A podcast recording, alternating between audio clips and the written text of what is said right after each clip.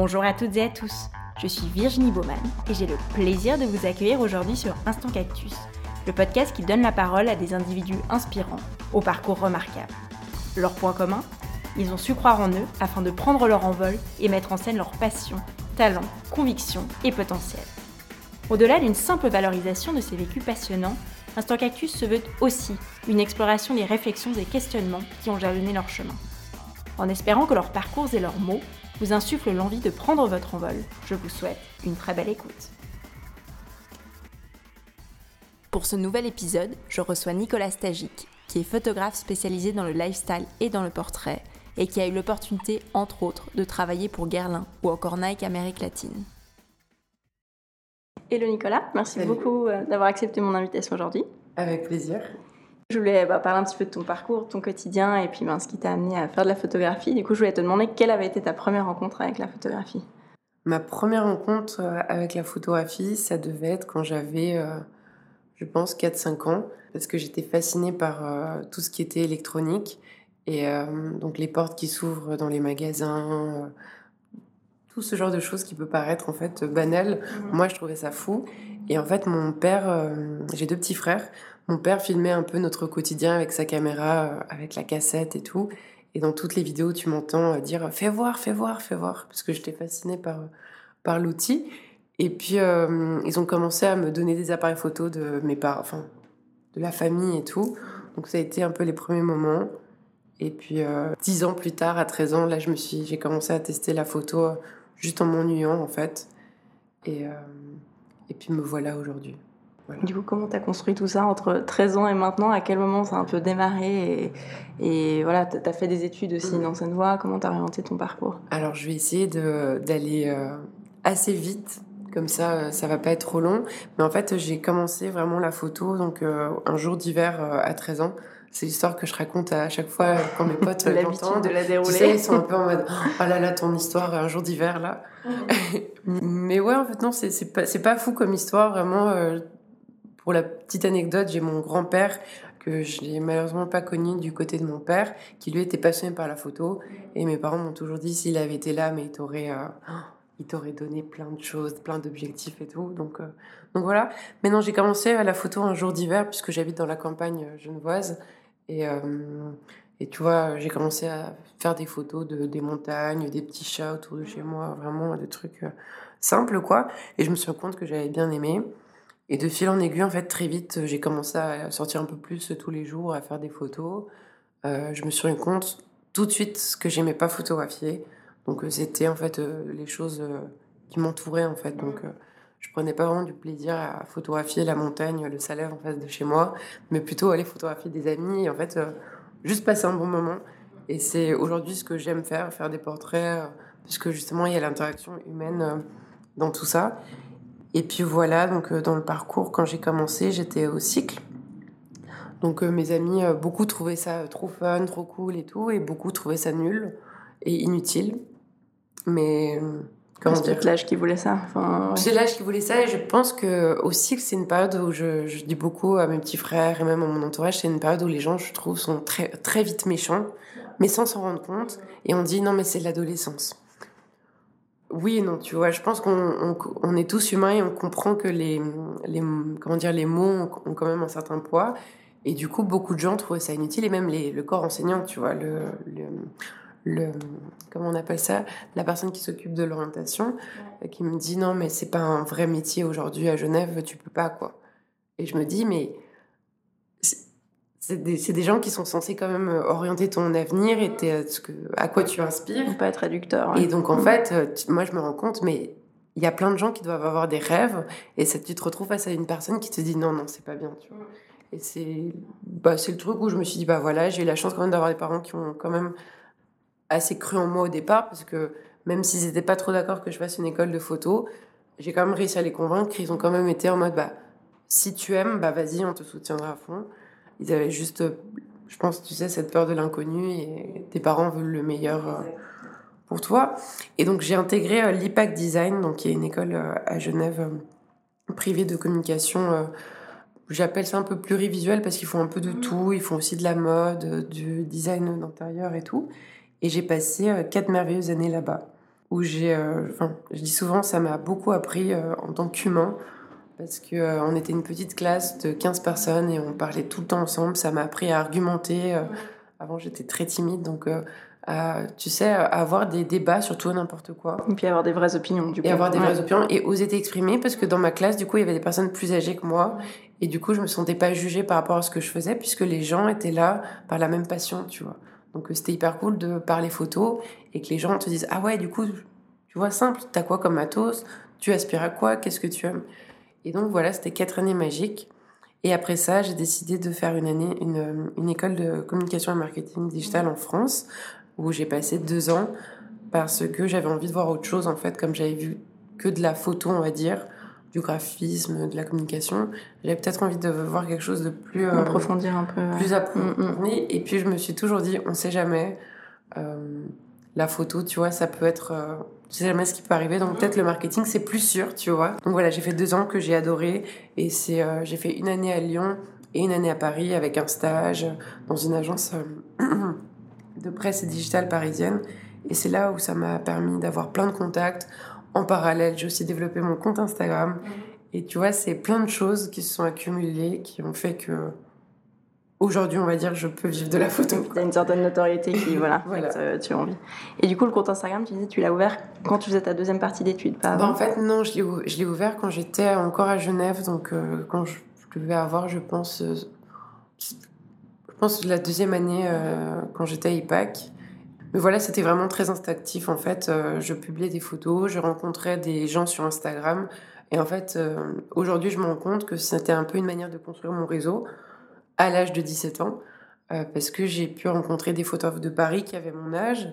Et quelques mois après, j'allais les rencontrer à Paris, tu vois. Donc, c'était assez fou en vrai. Et c'était beaucoup plus facile avant qu'aujourd'hui parce qu'il n'y avait pas beaucoup de photographes. Je me souviens, mon compte, euh, j'avais des amis qui étaient pas mal suivis, qui ont commencé à m'aider à me mettre en avant. Et comme il n'y avait pas beaucoup d'offres, bah, ton profil était plus vite vu. Et on avait toute une team de photographes français, on va dire. Donc, euh, donc voilà, tu vois, c'était cool en fait. Aujourd'hui, euh, c'est vachement le marché est plus, plus noyé dans la masse, ouais, complètement. il faut vraiment se distinguer. Ouais, je pense que j'étais aussi là au bon moment avec les bonnes personnes. Mm. Et le premier, enfin, les débuts de travail avec des marques, ça a commencé quand? Bah ça, c'était très très tôt. En vrai, j'ai eu ma première opportunité bah, quand j'ai ouvert mon compte Instagram, quand j'ai passé la barre des 10 000 abonnés. J'ai été contactée par la marque Daniel Wellington, mm-hmm. Donc une marque de montres aujourd'hui euh, qui est une marque hyper méga connue. Alors qu'avant, vraiment, euh, moi, je, à l'époque où ils m'ont contacté, ils faisaient des photos avec des gens pas du tout connus en Suède, dans des petits villages. Et en fait, euh, c'est le principe d'une collaboration sur Instagram. Donc la marque te contacte, te dit bah j'aime beaucoup ce que tu fais. Est-ce que tu voudrais faire des posts sur ton compte en échange d'une montre? Et quand tu as 17 ans, 16 ans, tu te dis mais waouh En plus d'Anne à l'époque, c'était quand même quelque chose d'assez fou, tu vois. Donc j'étais waouh, incroyable. Et je me sens aujourd'hui, plus jamais tu acceptes d'être payé par un produit qui coûte même pas même pas une photo, tu vois, mais euh, le moment était fou et puis c'est très euh, instinctif en fait. Donc ça, c'était, je pense, ma première rencontre. Et puis euh, Instagram m'a permis aussi, tu vois, de développer un peu mes boulots, mon petit réseau à Genève. Et puis ça s'est fait. Donc après, ça a grandi comme ça, les, collaborations avec les marques. Ok. Et tu disais avant que tu en vivais. Donc tu fais 100% de la photo, mais tu as d'autres choses en parallèle. Alors je fais 100% de la photo, mais après j'ai plusieurs activités parallèles, on va dire. Je travaille dans une agence euh, parisienne de communication digitale, donc spécialisée dans le community management, la stratégie d'influence, de e-notoriété et de brand content. Donc euh, là, c'est plus un travail en tant que consultant freelance. C'est un jour par semaine et euh, j'appuie un peu l'équipe sur les différents points que, que j'ai cités tout à l'heure. Parce que j'adore, je suis fascinée par les réseaux sociaux. Je trouve que on peut créer tellement de belles choses avec les marques, plus dans le côté stratégique, et j'adore avoir le côté backstage, on va dire un peu, parce que en tant que photographe, du coup, quand une marque me contacte, je sais un peu, tu vois, quels sont les besoins, pourquoi les réseaux sociaux, pourquoi cette cible-là, donc c'est assez intéressant.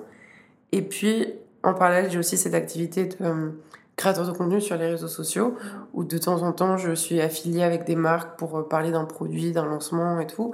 Donc voilà, j'ai différents petits... Euh, pas tous tes œufs dans le, dans le même panier. Voilà.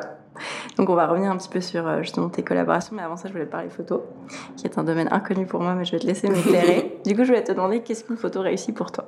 Question difficile et subjective. Ouais, bah je pense que je vais répondre hyper euh, simplement et je pense que chaque photographe et chaque personne sur Terre euh, aura son avis différent.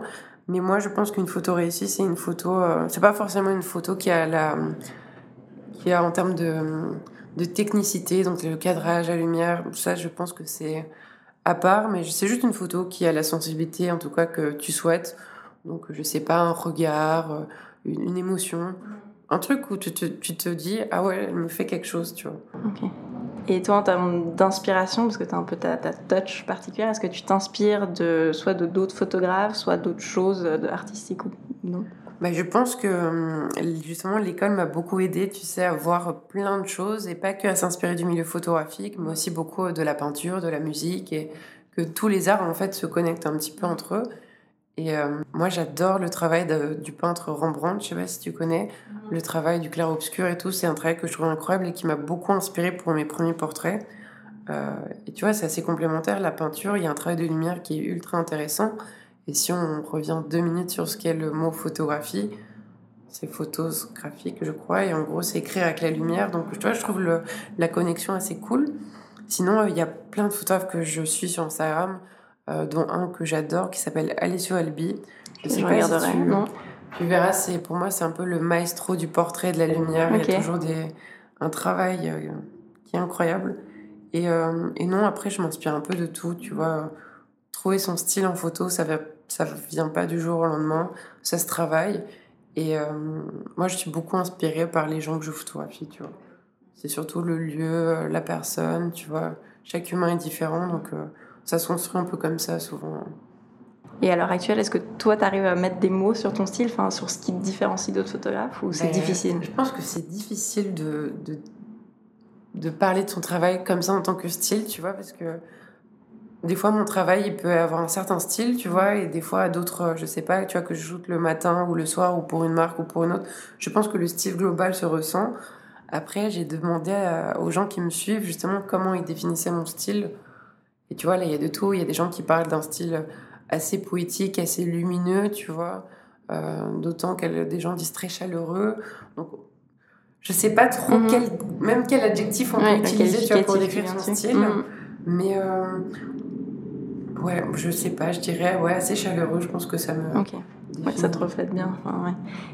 Parce que est-ce que tu arrives justement à te dire, c'est une question très subjective, mais pourquoi est-ce que des marques vont vouloir collaborer avec toi? Alors forcément, elles ne travaillent pas que avec toi sur cette planète, mais spécifiquement avec toi, qu'est-ce qui va te différencier? Qu'est-ce qui fait ta valeur ajoutée? Je demande souvent ça, surtout aux nouvelles marques et nouveaux groupes, nouvelles agences qui me contactent, parce que c'est toujours intéressant de savoir euh, pourquoi ton profil a été retenu.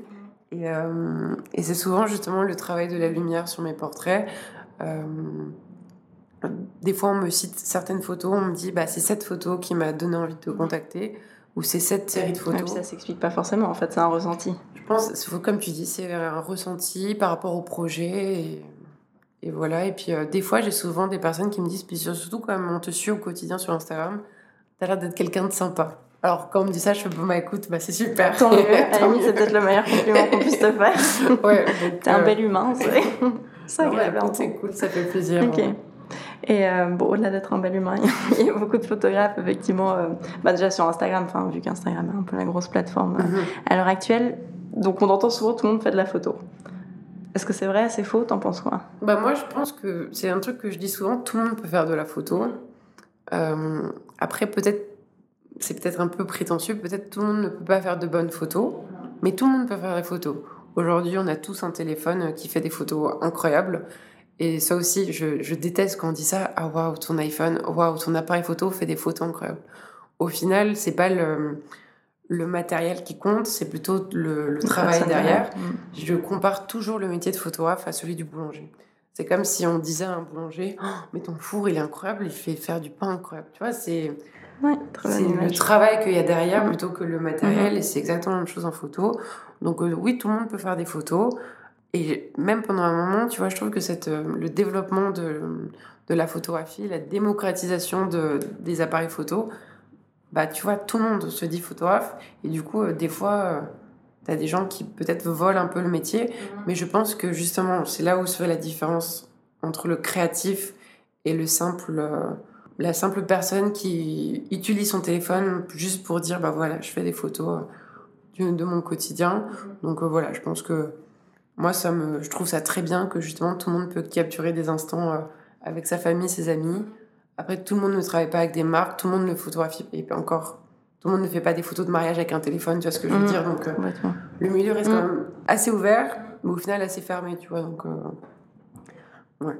Et toi, est-ce qu'il y a justement des moments où tu utilises ton iPhone versus ton appareil photo ou est-ce que tu es toujours bah, dans du matériel relativement pro, entre guillemets? Non, moi j'adore. Euh, tu vois, l'iPhone, ça a cette facilité de l'avoir toujours sur soi de le sortir et en un bouton tu peux faire ta photo. T'as pas besoin de faire tes réglages. C'est vrai que c'est aussi moins invasif que. Donc euh, non, de temps en temps, tu vois, dans Genève, mm. je fais des photos, euh, que ce soit un pigeon qui vole euh, ou une mémie qui traverse, qui a sorti au passage piéton, des petites photos, tu vois, que j'ai pas forcément l'habitude de faire. Et puis il y a pas longtemps, je te montrerai peut-être après, j'ai acquis un, un, appareil photo argentique que je cherchais depuis des années euh, où là, c'est pas du tout un appareil photo argentique en mode technique avec un objectif et tout. C'est vraiment un appareil photo, euh, on appelle ça point and shoot. Tu l'ouvres et tu fais ta photo. Tu vois, c'est vraiment tout automatique, c'est comme un iPhone.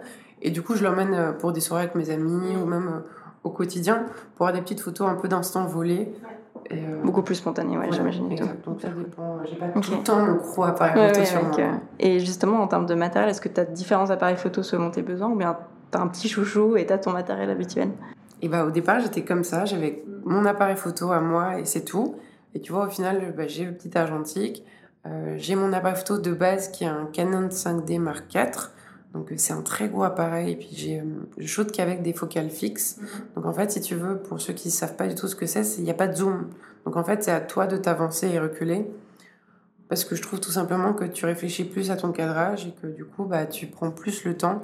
Parce que moi, tu me donnes un zoom, je je, tu vois, tu fais presque rire, on va dire, parce que c'est, tu es libre en fait de faire ce que tu veux, à la distance que tu veux, alors que avec la focale fixe, il faut plus travailler, donc je préfère. Et donc j'ai ça, et euh, j'ai deux objectifs, j'ai 50 mm, euh, 1.2, donc on va peut-être pas rentrer dans les détails parce que ça servirait à rien, mais 50 mm c'est pour des portraits, donc vraiment proches, avec un beau flou d'arrière-plan. Et j'ai le 24 mm, donc là qui est un peu plus grand angle, et qui me permet de faire des portraits euh, et même des photos un peu plus euh, de contexte. Et puis j'ai un appareil photo, un Nikon, que là j'utilise plus pour des photos, euh, voilà, quand j'ai peut-être pas besoin, pas envie d'avoir un, comment dire, un argentique. Mais voilà, il est tout petit, c'est un hybride et il me permet de, bah, de l'avoir un peu tout le temps au quotidien si je veux faire des petites photos d'instant volé à nouveau. Donc voilà. Et j'ai vu il y a pas longtemps sur Instagram que tu achetais aussi des prismes. Il y a sûrement des super effets de lumière qui doivent être faits avec ça. Bah ça, euh, ouais, c'est un truc que pas mal de photographes utilisent, que moi j'utilise souvent pour la simple et bonne raison que des fois tu shootes, euh, par exemple, un portrait, mhm. tu es dans un contexte incroyable, vraiment, il y a un champ super beau, puis sur la droite, il y a des bâtiments qui sont en train de se construire. Mais toi, tu veux absolument ce cadre-là parce que la lumière fait que... Bah moi, je place le prisme juste devant la partie où il y a mhm. les les, euh, les grues. Et en fait, si tu veux, ça reflète l'autre partie et du coup, ça permet de cacher. Donc, euh, ça, je dis pas souvent, mais. Euh, petits tricks de, tips pour cacher les trucs que tu veux pas et ne pas avoir à retoucher par derrière des monstres. Mm. J'avais vu aussi une de tes photos, tu disais que tu shootais avec un verre à whisky. Ça m'avait. je me dit c'est magique en fait. Tu, bah, tu vois, c'est vraiment shooter avec des trucs du mm. quotidien. Une fois, j'ai récupéré un ventilateur qui était dans la rue, qui était en aluminium. Et en fait, le support du ventilateur, quand je l'ai ramassé, euh, renvoyer la lumière en fait euh, sur la rue d'en face. Et ça faisait comme un ouais un faisceau lumineux de ouf. Je l'ai toujours chez moi j'ai pas encore utilisé mais euh, ça c'est aussi jouer avec les choses du quotidien quoi. Hyper cool j'apprends plein de trucs. Et du coup pour parler un petit peu plus de ton travail avec les marques on travaille avec des marques assez immenses Guerlain, Nike, Amérique latine, enfin, je te laisserai en parler juste après. Mais du coup, voilà, pour tu nous expliques un peu comment ça va être pris, mais comment par exemple un Guerlain te contacte ou un Nike te contacte? Est-ce que tu es représenté par une agence? C'est voilà, tu as quelqu'un qui te contacte directement? Comment ça se passe?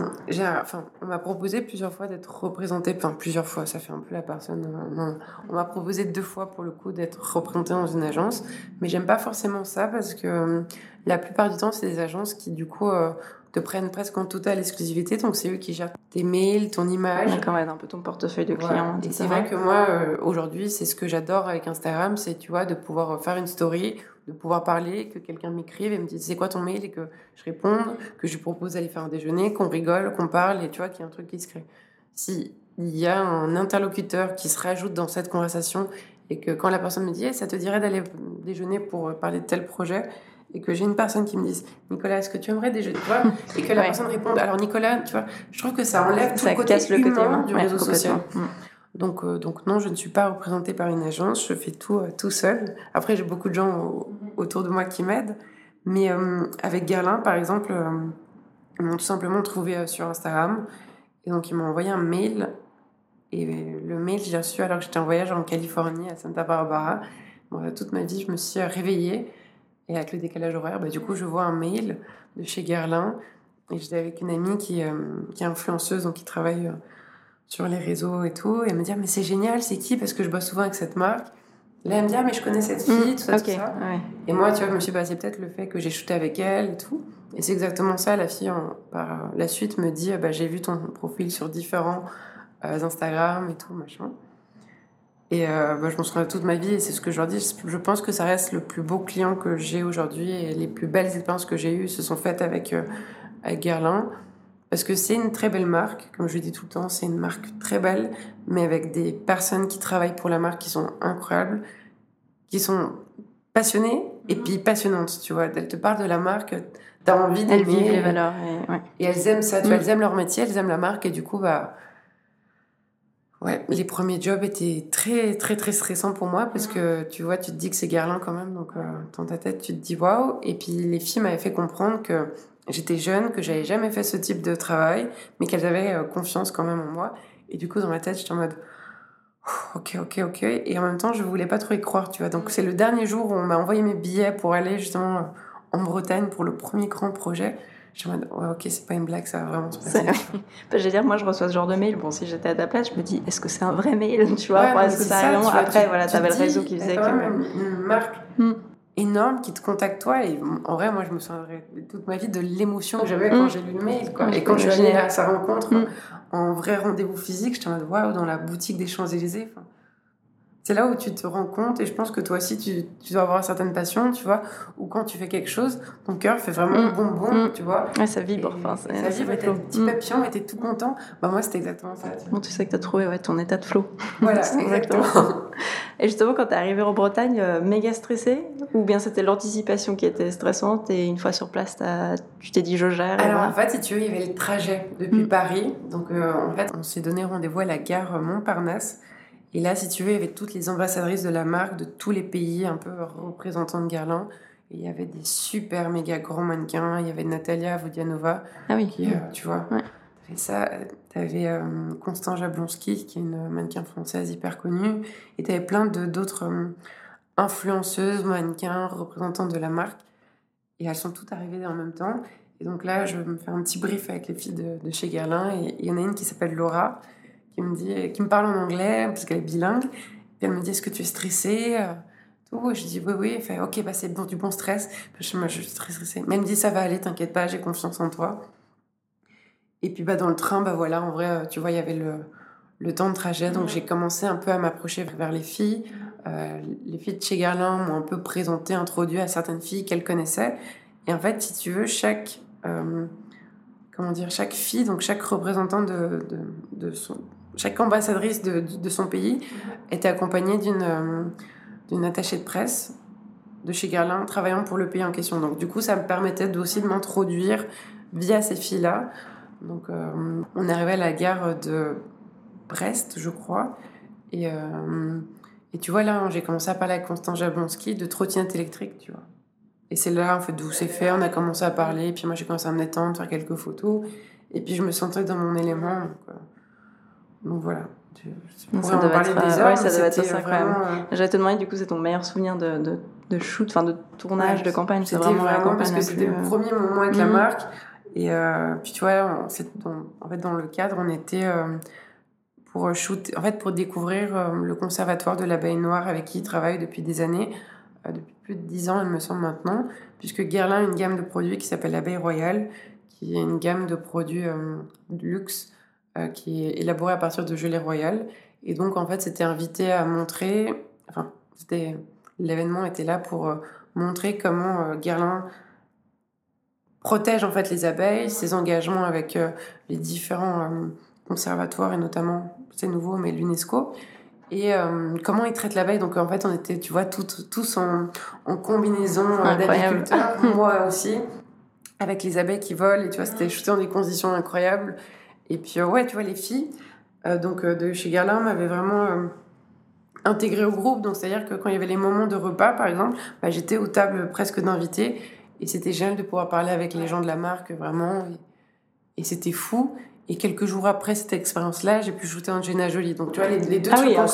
Ok. Se sont réunis et ça reste les. Ça devait être Et là, ce jour-là, comment on gère d'arriver sur le plateau, enfin le plateau, mais le tournage et. Euh, ah non, ça c'était. Euh, je pense qu'en termes de stress, c'était le pire. High et en même temps, il y avait comme un truc dans ma tête où je me suis dit, où tu essaies de t'auto-rassurer, tu sais, puis tu te dis. Euh, non, mais si est engagé, c'est que.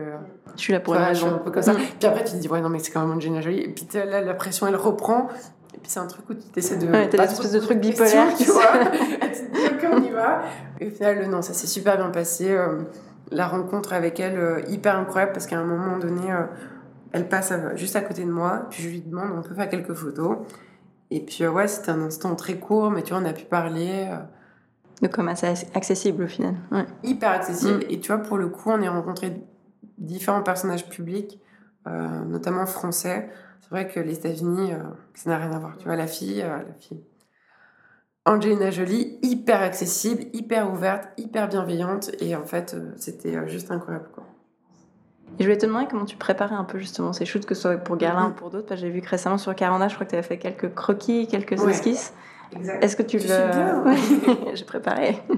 est-ce que, est que tu le fais toujours? Est-ce que des fois c'est juste dans ta tête ou...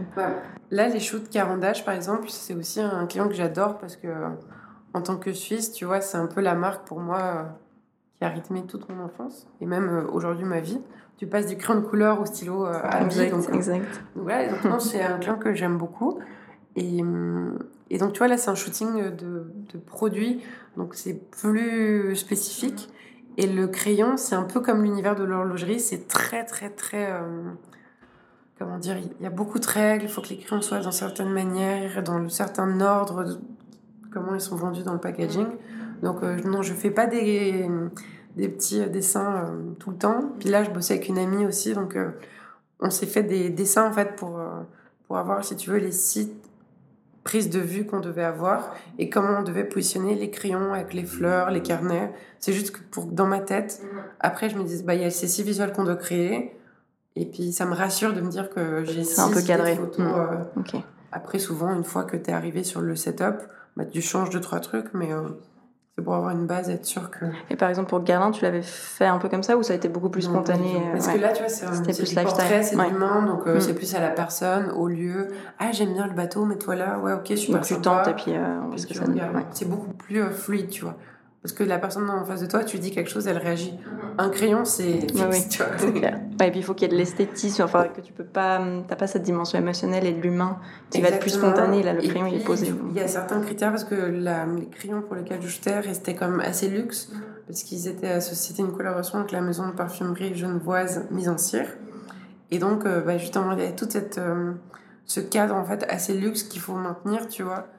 Euh, alors certes, Guerlain, c'était aussi un peu la même chose. Mais tu vois, là, on est vraiment dans un pack shot produit. Donc, il faut que ça se reste quand même euh, plus carré. Voilà, exact. Et en termes de brief, comment, enfin, est-ce que c'est toujours très exigeant? Est-ce qu'il y a beaucoup de détails? Comment est-ce que tu gères ça? Ou on te laisse, on te donne une direction et on te laisse un peu de la flexibilité? Alors ça dépend vraiment, mais la plupart du temps, je pense à 85%. Euh, puis je trie aussi quand même mes demandes, on va dire entre celles qui m'inspirent et celles qui m'inspirent pas. Les demandes, euh, des fois j'en ai. Euh, on adore ton travail, on adore ta créativité, tout ça, tout ça. Ok, génial. Et puis là, je reçois comme un mini brief, un mini un brief. Et là, on me dit, euh, il faut faire ci, ça, ça, ça, ça, ça, ça, ça, ça. Donc ça enlève en fait ta créativité. Enfin, donc on va dire que j'ai plus de mal à faire des, vraiment des shootings marche à suivre. On va dire, on te dit de faire ça et tu le fais, tu l'appliques. Donc non, la plupart du temps, on me dit juste, bah, on a tel besoin, euh, pour telle saisonnalité des fois. qu'est-ce que tu nous proposes Comment tu traduis ça Et souvent, je fais des mood boards pour mes clients. Donc, à la place d'envoyer un simple devis, si tu veux. Alors oui, c'est plus de temps, mais ça fait souvent la différence. En fait, j'envoie mon devis dans une petite présentation PowerPoint où je mets, par exemple, bah, les objectifs, euh, mes idées de photos. Donc, je mets des fois des idées de photos que j'ai déjà fait, euh, des photos juste d'inspiration. Et je dis, bah, moi, j'imagine comme ça le shooting. On me dit souvent que c'est sympa d'avoir euh, en image mes pensées. Et je sais que c'est souvent des appels d'offres, tu vois. La marque contacte plusieurs photographes, regarde lequel propose le meilleur rapport qui a été pris, et surtout, je pense, la meilleure force de proposition. Et ça, c'est une de mes. Bah de, Aujourd'hui, je la considère comme ma grande sœur et c'est justement la, la, fondatrice de l'agence pour laquelle je bosse aujourd'hui euh, qui m'a toujours dit, qui répète tout le temps, il faut être force de proposition. Faut être proactif, force de proposition, force de proposition. Et du coup, c'est, tu vois, dans mm-hmm. le fait de faire un mood board en plus du devis, on me le demande pas, tu vois. Mais c'est juste qu'au final, tu vois, quand je me retrouve à plusieurs photographes, je me dis, bah, elles diront, la marque ira peut-être chercher moi mm-hmm. parce que j'ai développé un truc c'est pas toujours le cas, mais. Euh, mais ça peut effectivement être la valeur ajoutée. Donc, tu as quand même un gros travail de préparation en amont. Euh, ouais, ça me prend, tu vois, 2-3 heures avant. Puis mm. surtout, souvent, des clients ne s'attendent pas, tu vois. Mais ça me fait plaisir. Puis j'adore faire des PowerPoint jolis, esthétiques. Donc, euh, donc ça va, tu vois. c'est cool. et je voulais te demander justement, est-ce que ça t'est arrivé de refuser des propositions de marques? Alors, tu disais que tu faisais le tri, mm. mais quand c'est des grandes marques, est-ce que, voilà, par défaut, tu dis, allez, ça va être un nom de ouf, j'y vais? Ou vraiment, t'es bah après, ça va, tu vois. En fait, euh, les demandes des grandes marques, j'en ai pas non plus tout le temps, tu vois. Et je travaille euh, beaucoup. Enfin, je sais, je veux pas me spécialiser en tant que photographe de marque de luxe, par exemple. C'est ça que je trouve beau dans la photographie, c'est que justement, tu peux avoir plein de clients différents. Tu vois, j'étais pour une marque de, de café, euh, de, donc café froid, donc c'est des petites bouteilles de café. Tu vois, c'est pas une marque de luxe, mais c'est hyper intéressant comme travail. Je shoot des fois pour des restaurants. En fait, moi, j'aime créer et j'aime mettre en avant ce qui passe devant mon objectif. Donc, que ça soit un truc de luxe, pas un truc de luxe, ça, vraiment, ça dépend. Après, je refuse des fois quand je me sens pas inspirée, tu vois. Donc, euh, des fois, euh, on me contacte et on me dit, bah, on adore ton univers. Et je me dis, waouh, je saurais même pas comment faire des photos de ça, tu vois. Une fois, on m'avait contacté pour une. C'était une marque de, de briquets éco-responsable, je sais pas quoi. Ça, tu vois, alors. Mmh. ouais, ça devenait J'ai répondu bonjour, merci beaucoup, mais malheureusement, je suis pas inspirée, donc n'hésitez pas une prochaine hmm, fois hmm. pour un autre projet. Oui, au moins t'es transparent, enfin tu dis juste. Euh, je préfère être sincère parce que me retrouver sur un projet où t'es pas inspiré, je pense que c'est la pire des choses. Il n'y a pas grand chose de bon qui en sort, je pense. donc non, je, je, hmm. refuse pas beaucoup de propositions parce que c'est là aussi où les marques, je pense, font bien leur, leur boulot. C'est qu'elles contactent des photographes qui justement sont quand même en accord avec leur leur image. Ouais, un alignement. Et tu prends encore des mandats de vraiment toutes petites marques, un peu coup de cœur, euh, ça t'arrive encore Oui, oui, ça m'arrive parce que justement, euh, je connais la galère aussi que c'est quand tu te lances. Euh, t'as pas beaucoup de budget, mais t'as envie de faire bien. Donc oui, tu vois, je pense que c'est on fait des métiers quand même qui restent très humains. Et des fois, j'ai des petites marques. Une fois, il y avait une fille qui m'avait contacté qui faisait sa propre marque de, de mode, tu vois. Bah, pas beaucoup de budget, mais écoute, tu te dis franchement Surtout des fois quand c'est des gens de Genève, tu vois, je me dis, euh, on est, je pense qu'on part de la même base ensemble. Donc euh, si je peux aider des gens qui, surtout ont du talent, tu vois. Oui, donc euh, non, je, ça reste une passion, tu vois. Donc, euh, de base, quand tu sens quelque chose de bien. Euh, mm. Oui, c'est un truc euh, où vraiment ça te fait vibrer et tu te dis, j'ai envie d'avancer avec ça. Ouais, intéressant. Et ben, par exemple, quand tu as commencé avec Daniel Wellington, comment tu savais justement fixer tes tarifs? J'imagine que c'est pas les mêmes quand tu travailles avec des grandes marques. Ouais, bah, là en plus, tu vois, c'est différent parce qu'on parle du coup de, de, ma partie, on va dire, ma casquette influenceur. bah là, tu vois, au départ, j'étais pas payée. Et c'est un jour un ami, justement, qui s'appelle Anil, qui est youtubeur euh, de Genève d'ailleurs. C'est lui qui m'a dit, mais Nico, il faut que tu fasses payer ça. Tu vois, tu fais du contenu, la marque va reposter ton contenu sur son compte. C'est du travail. C'est du travail. Donc euh, c'est sympa une montre, mais accepte une première fois, voilà, et la deuxième tu demandes. Donc c'est mes amis en fait qui m'ont donné euh, les prix un peu, surtout dans l'influence, on va dire qu'il y a des prix, tu vois. Dans la photo, c'est encore différent. J'ai demandé. C'est pas super transparent. Enfin, c'est pas des tarifs qui sont euh, hyper. c'est surtout que c'est très dur parce que tu vois, à nouveau, on va prendre l'exemple du boulanger. Le prix de la baguette du boulanger euh, du coin là à Genève, bah, il va calculer son, son ses ingrédients, donc la matière première, matière première. Puis peut-être il y a comme un certain coût euh, de l'heure du boulanger, tu vois, qui est un peu globalisé. Et donc, et donc voilà, puis il va aussi penser à. Ça dépend s'il a du matériel de dernière technologie ou pas, tu vois. En photo, c'est à peu près la même chose, mais seulement que tu rajoutes la créativité, le, travail, comment tu le, le budgétises. Oui, c'est dur à quantifier. Tu sais, tu mm. peux pas aller sur Internet, mm. bonjour, tu vois, mm, chaque photographe a son prix, donc il y a un peu comme une base, et après chacun le modifie par rapport à sa valeur ajoutée, j'imagine. Enfin, non, j'imagine, j'en suis sûre. Et, euh, et c'est très compliqué. Donc, euh, tu testes, t'es contacté, t'es contacté, t'es contacté. Puis si t'as trop de demandes, moi, c'est ce que j'ai fait. Il faut peut-être augmenter un petit peu. Tu augmentes, tu augmentes, et c'est là où je fais le tri, en fait. Du coup, tu, tu bah voilà, quand tu augmentes, les gens, puis surtout quand tu es jeune, du coup, les gens se disent Non, mais t'es un gamin, en fait, arrête, tu vois. Mm. Et c'est là aussi où t'es dit Mais il faut créer ta crédibilité. Donc, euh, puis tu, beaucoup de gens m'ont dit Tu crées ta crédibilité avec les prix que tu C'est complètement vrai. Parce qu'en fait, si tu passes du jour au lendemain, je sais pas, de 50 francs la séance à 250, alors que ton travail est toujours le même, comment tu l'expliques? Donc j'ai eu quand même des photographes à Genève qui ont su quand même un minimum bien m'aiguiller et me dire bah tu peux tester ci, et puis aussi avec les demandes entrantes, en fait, de personnes qui me disaient euh, j'ai tant de budget. Ok. Donc, en fait, ah oui, donc c'était aussi dans l'autre sens, en fait. Ouais. Et puis, euh, mais c'est pas facile, franchement, c'est pas évident. Et c'est ce que je dis euh, aux photographes qui me suivent aujourd'hui. Regardez avec les photographes de votre région, tapez photographe Genève, regardez leurs tarifs. Des fois, il n'y a pas les tarifs, donc pour regarder. Il faut contacter directement. Contacter, tu vois, en vrai, les gens restent Oui, au pire, t'as un nom, enfin, au pire, ils te répondent pas, et puis voilà, c'est pas la, fin du monde. Moi, c'est ce que j'ai toujours dit, il faut pas avoir peur du nom, mm. parce que, ou du nom, mm. ou d'une, la non-vue de la réponse. Parce que quand j'ai commencé à 14-15 ans à faire des photos et à contacter des modèles, et que personne te répond, t'es un peu en mode. Après, tu te dis, ouais, non, t'as 15 ans, en même temps, les gens doivent penser que t'es vraiment. D'où tu sors, qui es-tu ouais, donc c'est, ce, qui est, ce qui est faux, enfin, c'est un jugement de valeur au final. Mais... Hmm. Et euh, bon, tu fais beaucoup de choses, du coup. À quoi ressemblent tes semaines? Est-ce que, Comment t'arrives à partager ton temps? T'as encore du temps pour des projets perso ou t'es vraiment focus boulot? Bah, Surtout là, avec la porte en vrai qu'on a vécu, euh, j'ai eu du temps pour les mhm. projets perso. Euh, et puis c'est surtout que j'ai toujours dit un truc que j'ai réussi à me calmer, mais je disais tout le temps, euh, quand l'année où je me suis lancée l'année dernière, donc à temps plein, j'acceptais plein de demandes, plein de mhm. shootings, et j'étais tout le temps en mode, faut que tu acceptes, c'est l'opportunité, l'opportunité, peut-être qu'elle se représentera plus.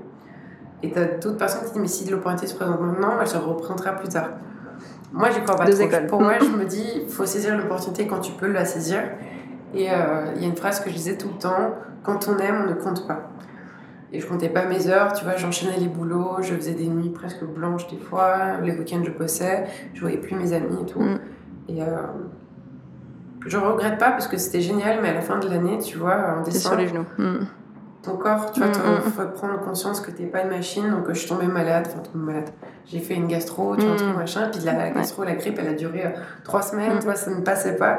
Donc non, ton corps est humain, c'est pas une machine, et tu vois, il faut quand même le laisser. Euh, et je pense que toi aussi tu, tu sais, mais faut pas pousser à ton corps. Donc euh, non, maintenant je, je me suis impliqué des règles. Le week-end, je ne bosse pas. Ah oui, Vraiment, très, je ne, très classe, je, vais m'inspirer de toi. Parce que tu vois, franchement, c'est mm. très dur quand tu es en plus indépendant et que c'est toi ton propre patron. Mm.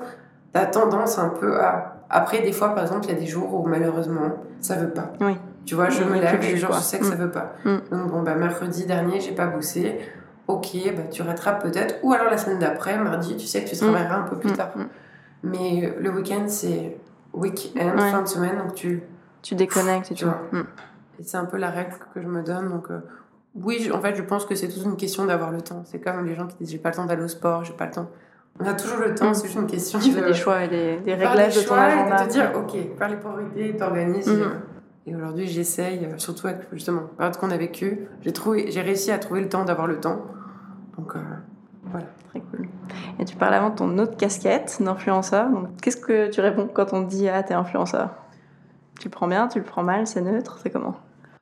En vrai, je travaille dans une agence où on parle d'influenceurs toute la journée. En fait, c'est le terme générique, si tu veux, pour euh, parler d'un type de personnes qui, qui ont de l'influence. Euh, dans les influenceurs sont réunis plusieurs types de personnes. Tu as les blogueurs, euh, tu as les influenceurs. Donc, ça, moi, je, je, considère plus cette catégorie-là comme des gens influents dans leur métier. Mhm. Donc, euh, tu as des femmes influentes. par exemple, il y a une personne que j'adore sur, sur les réseaux qui s'appelle Mathilde Lacombe, qui est une parisienne qui a fondé plusieurs marques. Je crois qu'elle a aussi développé Birchbock, elle a fondé sa marque de compléments alimentaires. Enfin, elle, tu vois, c'est une, c'est pas une blogueuse. Mhm mais c'est une influenceuse parce qu'elle est influente dans son domaine d'entrepreneur, je pense. Donc voilà. Voilà, c'est le terme générique, tu vois. Je suis pas blogueur et aujourd'hui on ne m'a jamais appelé le blogueur. Donc l'influenceur, oui, je suis influent dans la photo. Donc après, je, préfère peut-être même le thème inspirateur et inspiratrice pour euh, les créatrices de contenu, puisque bah, le terme est plus joli, tu vois. Euh, je donne souvent la comparaison. Euh, Federer, c'est un sportif. Philippe Etchebest, c'est un cuisinier. Claire Chazal, c'était une présentatrice. Et pourtant, les trois ont de l'influence. Mais on les définit pas en tant qu'influenceurs. Alors pourquoi un photographe, un vidéaste, un comique? Tu vois, tous ces gens qui sont présents sur les réseaux sociaux, on va leur dire influenceur. Tu vois, très juste. n'influencent pas, tu vois, proprement parler. Donc, c'est Peut-être tu, tu rayonnes de par ta communauté. Enfin, en fait, tu as une, as une audience qui est large. Et donc, tu, du coup, tu es un porte-parole. Donc, mhm. je comprends le mot. Mhm. Mais tu vois, le, dans ma signature, il n'y a pas euh, photographe influenceur, tu vois. Il y a plutôt photographe avec mon compte Instagram qui est relié. Parce que justement, je trouve que le mot influenceur dénigre en fait le, ce que tu fais. Et beaucoup d'influenceurs aujourd'hui se battent pour ce mot-là. Ils préfèrent se, se, vendre en tant que créateur de contenu parce que c'est le cas, tu vois. Les blogueurs, ils créent du contenu photo, rédactionnel. Et j'aime pas le mot, mais c'est le mot qui est utilisé aujourd'hui pour. Il n'y en a pas encore d'autres pour le, digital. Donc, euh, mm tu l'acceptes, mais c'est bien, je pense, d'avoir des débats autour de ça. Oui, bah disons qu'une personne qui se définit comme influenceur sans en fait expliquer le travail qu'il y a derrière, t'as l'impression que c'est cru alors que ça l'est pas, en fait. Mais oui, il y a un peu cette. Et je pense que les vraies personnes influentes, justement, se définissent par un métier principal, donc euh, genre euh, le partage d'une passion, en fait, mhm. de base. Je pense c'est ça. C'est ça. Et toi, justement, ta passion, est-ce que tu. C'est excellent ce rebond? Est-ce que tu la partages euh, Est-ce que tu as des gens qui te contactent pour des conseils ou? Bah, tu vois, c'est ce que je dis tout le temps sur les réseaux sociaux. Euh, quand j'ai commencé à partager mes photos, j'étais sur Flickr, je sais pas si tu mhm. connais. Galerie de photos de base, tu partages tes photos, mais tu partages juste tes photos. C'est une galerie d'expo 2.0. Alors qu'Instagram, c'est une galerie d'expo 2.0. Mais en plus, en plus avec l'arrivée des stories qui a complètement révolutionné pour moi le, le réseau social, c'est dire euh, regarde ma photo, donc tu la postes, qu'en pensez-vous? Et en story, bah, tu partages les backstage. Donc, euh, pour cette photo, oh là là, on a fait ci, bah, je vous partage la photo. Puis on a galéré. Puis en fait, tu apportes tout, tout le storytelling que la photo n'a pas forcément, euh, tu vois, de base. Tu vois. Et c'est ça, c'est l'échange avec les gens. Parce qu'un réseau, il est social. Donc, euh, c'est tout ce partage-là. Et donc, non, je reste hyper accessible, tu vois, parce que j'aurais adoré, quand j'ai commencé, qu'un photographe me dise, bah, ouais, je te conseille de faire ci, je te conseille de faire ça, j'ai tel matos, je te conseille ici. Et j'ai beaucoup de demandes euh, au, quotidien parce que c'est normal, les gens répondent aux stories, te posent des questions.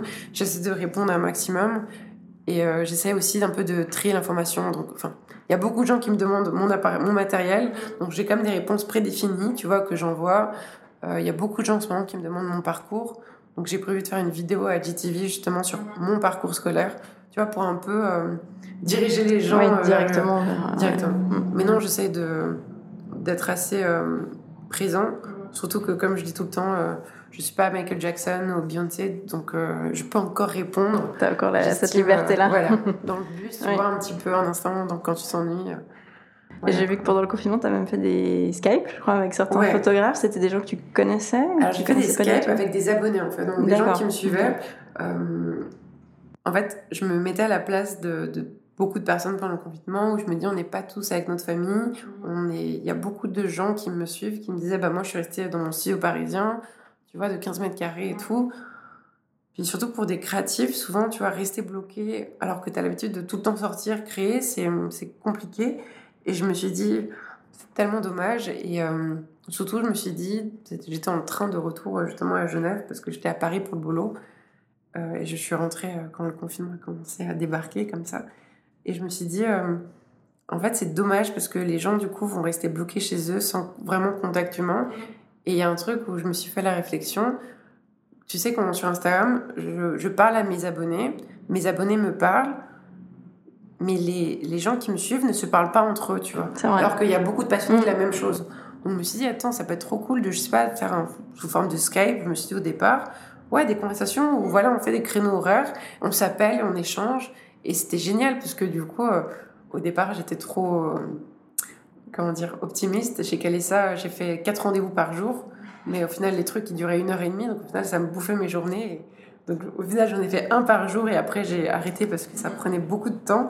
Mais c'était génial parce que dans des conversations, du coup, tu avais euh, une personne de 45 ans, un jeune de 16 ans, tu vois, et du coup, ça crée vraiment des connexions. Et juste des gens passionnés par la création, tu vois. Mm. Tu avais des graphistes, des photographes. Et donc voilà, ça a duré trois semaines. Ah, quand même. C'était ouais, vraiment cool, tu vois, de parler en plus mm. avec les gens qui me suivent, de savoir d'où ils, ils viennent. On me rend compte qu'il y avait beaucoup de Belges, tu vois, il y a beaucoup, beaucoup de, de, de Parisiens. Et en fait, c'est cool de juste d'échanger, tu vois, interagir comme et de rendre mm. le, le, confinement intéressant mm. et de montrer que c'est pas parce que tu es bloqué chez toi que ça t'empêche de créer des liens, tu vois. Complètement, complètement. Donc, ouais. Cool. Et euh, on arrive à la fin. En termes de futurs projets, est-ce que tu as des choses que tu aimerais partager ici? Là, je te vois que c'est les vacances, donc les projets se calment un petit peu. Et puis, euh, on ne sait pas de quoi demain sera fait avec ce, petit, euh, petit Covid-19 qui, qui, est là. Mais j'espère qu'à la rentrée, ça reprendra s'il n'y a pas de deuxième vague, le boulot. Mais bah, comme je te disais, en fait, je reste à Genève plus souvent, du coup, parce que j'essaie, durant les quatre derniers mois, j'ai pu encore plus développer mon réseau ici. Et ouais, tout simplement, bah, essayer d'avoir plus de, de projets ici. Et puis, euh, bah, Genève, j'aime, tu vois, j'aime tellement. Donc, euh, donc ouais, sûrement des, des, petits shootings qui se préparent par ici, par là. Et sûrement peut-être ailleurs si on peut continuer à voyager. Mais voilà, hmm. on reste tranquille. On va te suivre pour tout ça. Yes. Et quand tu as commencé, est-ce qu'il y a un conseil que tu aurais voulu te donner Enfin, quelque chose que tu aurais voulu entendre, mais bah, c'est venu après avec le, avec le temps, mais je dirais juste de pas te poser trop de questions. Que juste si tu le sens, de le faire, que si les gens te disent que tu es trop jeune, que tu es pas assez expérimenté, que tu as pas... C'est écrit nulle part que quand tu aimes quelque chose, tu dois avoir un âge pour le faire. Donc ouais, juste pas te poser des questions et, et y aller. Même si des fois ça fait des gros ploufs, tu vois, des gros fakes, c'est cool, tu tombes, tu tombes, puis tu vois, c'est comme, euh, je donne toujours cet exemple, quand tu touches une bougie, tu vois que c'est très chaud, tu touches, ça te fait mal. Mais de plus en plus, tu vas comprendre que la bougie, elle est chaude quand tu es petit, que tu vois là, tu faut pas la toucher et que tu vas peut-être trouver un moyen de passer à travers la bougie sans que ça te fasse mal, tu vois. Donc voilà, c'était une comparaison très. Euh, comparaison intéressante. Merci beaucoup, du coup. Avec plaisir. On arrive ainsi à la fin de cet épisode. J'espère qu'il vous a plu. Merci beaucoup Nicolas pour ta participation. Vous pouvez retrouver l'univers et les photographies de Nicolas sur le site nicolastagic.com ainsi que sur Instagram via le compte du même nom. Un grand merci à toutes et à tous pour votre écoute et je vous donne rendez-vous pour le prochain épisode.